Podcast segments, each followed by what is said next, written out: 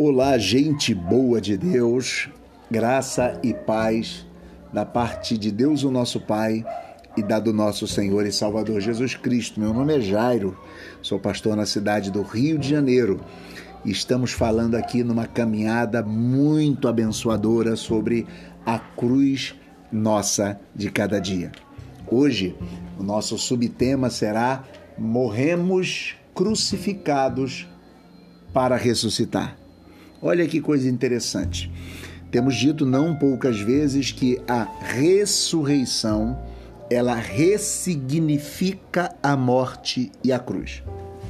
Se a história de Jesus terminasse na morte e na cruz, já seria uma linda história, já seria uma magnífica história.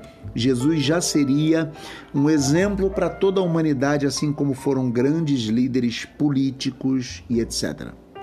A sua obra transcenderia sua própria vida, porque a obra e a história fica e pode mudar, pode transformar muitas situações, como foi Martin Luther King e outros.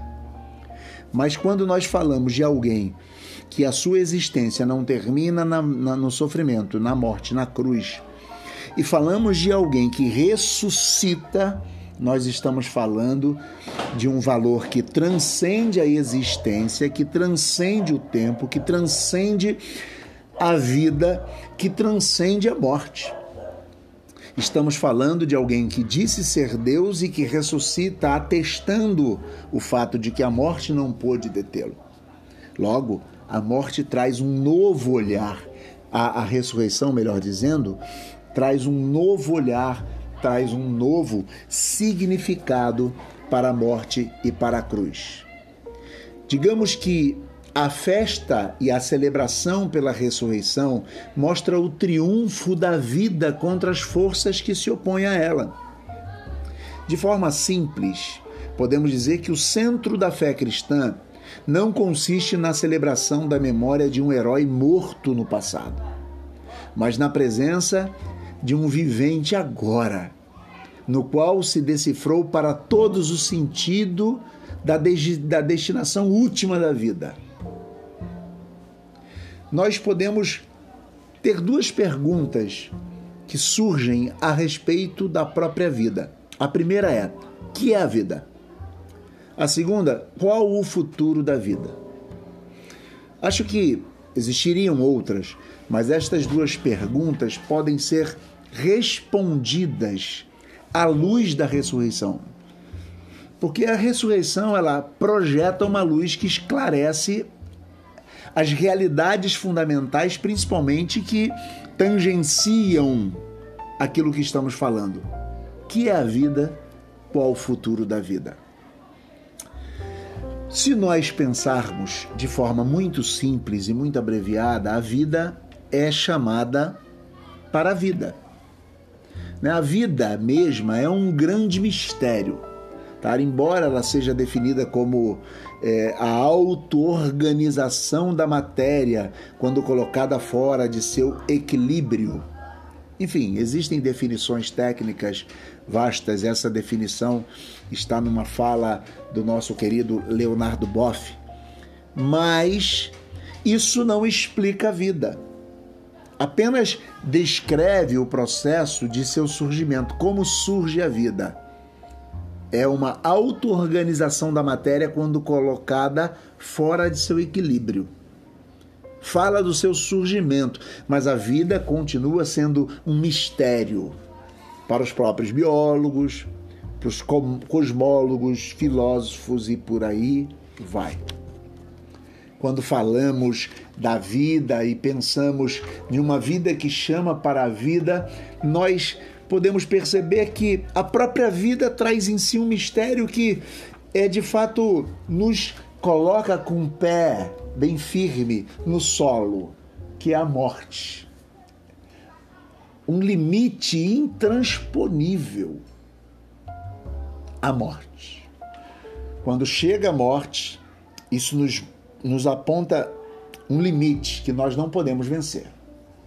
Então, para o ser humano, a morte constitui sempre um drama, uma angústia.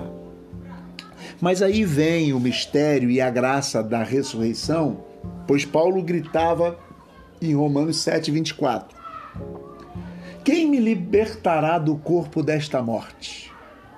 Paulo falando desta angústia humana, desse sentido, ou melhor, dessa falta de sentido para a vida, que é a angústia, que é de fato esse sofrimento, esse drama humano. Quem me libertará do corpo desta morte? Ele responde assim, no versículo 25. Ele diz: Graças a Deus por Jesus Cristo. Ou seja, o que Paulo está dizendo é que alguém nos libertou da morte. Existe um significado supremo na ressurreição. O Jesus que morreu e ressuscitou e apareceu a Paulo é aquele que traz uma nova leitura sobre a vida e sobre a morte. A morte foi vencida por Jesus Cristo. Então, nós olhamos para isso e percebemos Cristo é o primeiro dos mortos a receber uma plenitude humana de vida que transcende a própria existência do agora e pós-morte. Aquela angústia milenar olhando para um Jesus ressuscitado, ela desaparece. O coração fica sossegado. Cansado de tanto perguntar pelo sentido da vida, agora o coração descansa. Porque graças a Deus por Jesus Cristo. Digamos que a alternativa cristã não é a vida ou a morte, mas a ressurreição. A alternativa cristã não é continuar vivendo. A alternativa cristã não é pós-morte, não é, não é eternidade da alma, não. É a ressurreição. A vida ressuscitada é vida de comunhão. Vamos dizer assim, quais as características que possuem ou que possui a vida ressuscitada? nós podemos olhar para Jesus, o Cristo ressuscitado e pós-ressurreição, perceber e contemplar, ainda aqui na terra, algumas questões sobre as características que possui a vida ressuscitada. Primeiramente, a vida ressuscitada trata-se de uma vida humana. Na vida ressuscitada, tanto o corpo quanto a alma são transfigurados. Não somente o corpo recebe uma realização suprema, mas também a alma todas essas potencialidades são transformadas na realidade. A ressurreição nos faz plenamente humanos, explicitando tudo que Deus colocou em virtualidades dentro da nossa realidade. Jesus ressuscita e é chamado de homem pelo Evangelho. Ele é tocado. É uma vida humana. Segunda coisa, a vida ressuscitada, em segundo lugar, trata-se de uma vida nova. Não dizemos outra vida, tá? Não é outra vida absolutamente diferente, pois se fosse outra, não guardaria referência dessa vida do agora. Existem elementos claros de que a vida nova, de que a vida ressuscitada, melhor dizendo, traz elementos dessa vida. Nós podemos dizer então que pela ressurreição afirmamos que esta vida mortal, velha e cansada, se transforma pela ação de Deus em uma vida nova. É Paulo que diz isso em 1 Coríntios 15, 53. É preciso que este ser mortal se revista de imortalidade. Ou seja, trata-se de uma vida nova, não outra vida. Algo que tem conexão com essa, mas absolutamente transformada numa nova realidade. A vida ressuscita, em terceiro lugar, trata-se de uma vida plena, absolutamente completa, em que consiste de fato a plenitude da vida. Digamos que a plenitude ela é atingida por todos, por todos nós e por todos os dinamismos da vida e, e suas potencialidades. É quando tudo isso vem à tona, é quando tudo isso vem e de fato imaginemos uma vida perfeita, para ser mais simples é uma simbiose. Na troca de dar e receber, nós Jesus morreu a nossa morte para que vivamos a sua vida. Nós temos uma simbiose onde duas figuras se transformam numa e que não é possível mais separar uma da outra nem perceber onde está a antiga de um lado e a antiga de outro. É uma realidade plena. Nós viveremos a plenitude de Deus. Nisso consiste a ressurreição e nós vemos Jesus vivendo isso. Nós precisamos perceber que a vida da ressurreição já começa agora. Sempre que entramos em comunhão, particularmente com Deus e com Cristo, começa em nós uma ativação do princípio da ressurreição. A ressurreição não é algo somente lá no futuro, a ressurreição é algo que acontece no agora. Nós recebemos uma vida nova. Jesus diz: Eu quero que vocês tenham vida e vida em abundância.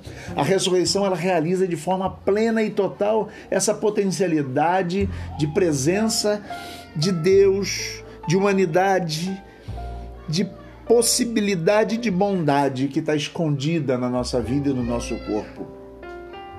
É quando tudo em nós desabrocha para mostrar o reino de Deus e a sua vontade, a sua justiça, a sua plenitude. Quando o reino de Deus vem definitivamente, aí impera uma vida humana e divina, ou seja, vida ressuscitada, vida simbiótica, onde nós nos unimos com uma vida que vai além e vai além. A ressurreição de Jesus nos mostra já agora, como num espelho, o que herdamos depois, e de fato depois será na sua plenitude. Seguindo o seu projeto de vida, nós assumimos sua causa, precisamos nos orientar por seu exemplo, precisamos criar condições para que é, a sementeira de vida que está se desenvolvendo em nós por Jesus Cristo cresça e alcance uma forma terminal e perfeita. E naquele grande dia, quando estivermos ressuscitado, tudo fará sentido e tudo fará pleno sentido, pois sentido já faz agora. Que a nossa vida seja uma vida que viva o sentido não da morte somente da cruz, mas o sentido da ressurreição. Que Deus abençoe e eu voltarei amanhã, se Deus assim permitir.